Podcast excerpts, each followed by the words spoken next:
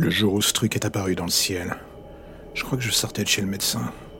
Un rendez-vous de routine, une véritable journée de merde que je n'imaginais pas devenir pire que la précédente. On se dit que tout va bien se passer, et soudain voici ce bruit gigantesque dans le ciel.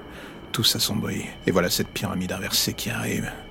On voudrait se dire que l'on rêve, que l'on est dans un mauvais film de SF, le genre de ceux qui nous disent non, t'inquiète pas, tu vas te réveiller, tout va bien. Mais non, elle est bien là.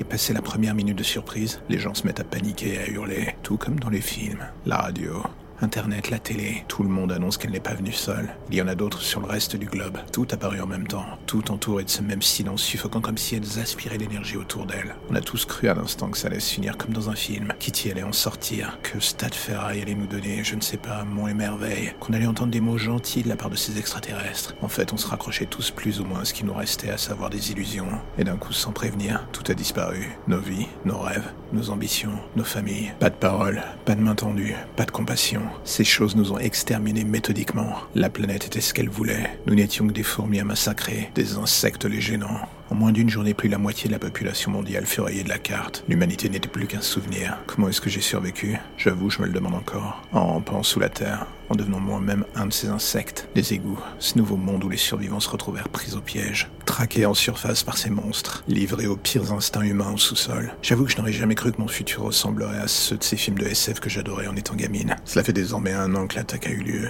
Un an que j'erre de ruine en ruine en tentant de survivre. Il paraît qu'une colonie de survivants a regroupé ce qu'ils pouvaient pour tenter de survivre, justement. Traverser le pays pour les rejoindre, ou rester dans mon trou en attendant que ça se passe.